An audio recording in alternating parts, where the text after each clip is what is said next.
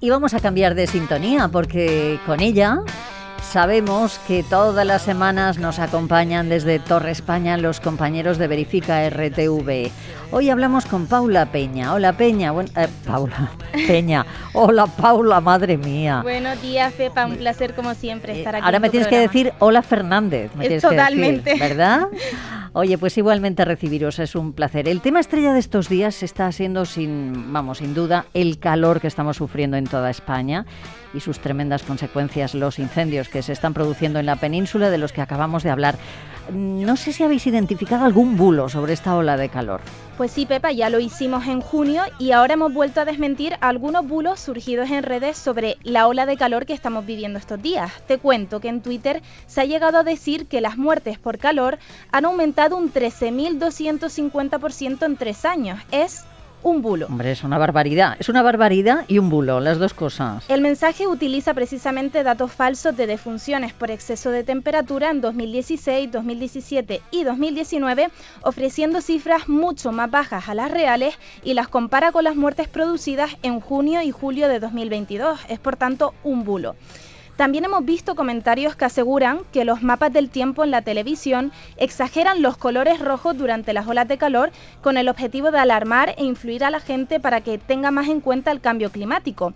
El responsable de meteorología de RTVE, Albert Barniol, nos ha confirmado que los mapas del tiempo de televisión española, los colores se mantienen constantes a lo largo del año y que lo único que cambia es la escala de temperaturas en función de la estación. Por ejemplo, el rojo simboliza siempre 30 grados y el verde 19. Y Pepa, pedimos por favor que vuelva el verde cuanto antes. Sí, desde luego, estamos deseando que vuelva el verde.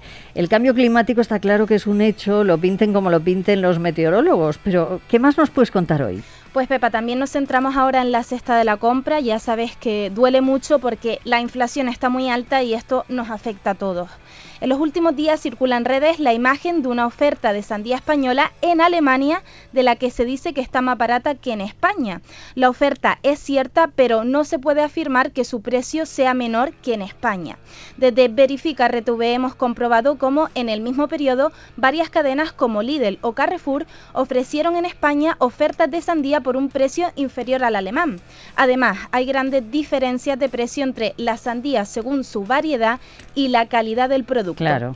Por tanto, la oferta de este super alemán no presupone que la sandía española se venda más barata en Alemania que en España. Hay, es importante analizar otros datos de contexto que los mensajes de Internet no notan. Claro, es que el contexto es importantísimo siempre porque nos puede cambiar la percepción de ciertos asuntos.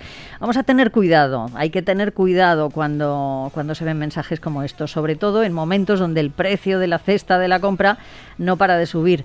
¿Qué más nos traes, Paula?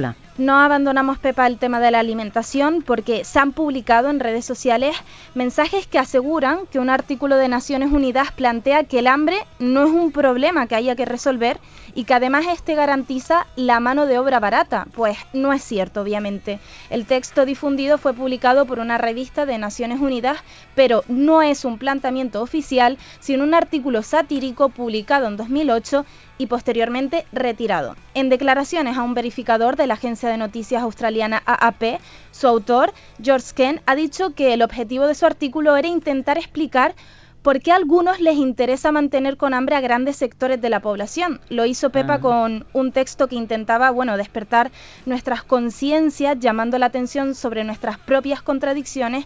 Y ya sabes que la ironía y la sátira a veces se interpretan bien y a veces no, Muchas veces no se entienden. Y nosotros lo vemos en la radio continuamente como, bueno, solo nos oyen la voz y no nos ven la cara cuando hacemos alguna ironía tenemos que ir con muchísimo cuidado para que, para que la puedan pillar todos los escuchantes ¿no? y nadie se quede con una interpretación equivocada. A veces tenemos que decir, estoy en modo irónico, tengo que decir, estoy en modo irónico. En fin, no es la primera vez, Paula, que nos habláis de mensajes que tratan de desacreditar a una organización internacional. En esta ocasión le ha tocado a Naciones Unidas.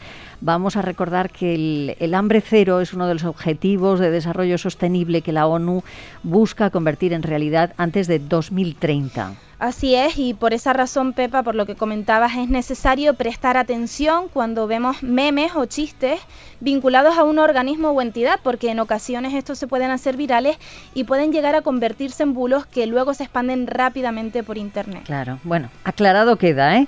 Como siempre, tomamos nota de todo lo que aprendemos cada semana con vosotros, nos despedimos del equipo de Verifica RTV que nos ha acompañado esta temporada, pero ya sabéis que seguiremos pendientes de todo lo que hacéis. Ya saben, Pepa, a todos los escuchantes que pueden seguir escribiéndonos al 659-800-555 para realizar consultas sobre este y otros temas, porque verifica, no descansa y nos vemos en la próxima. Gracias, Paula, un beso muy grande. Un saludo. Adiós.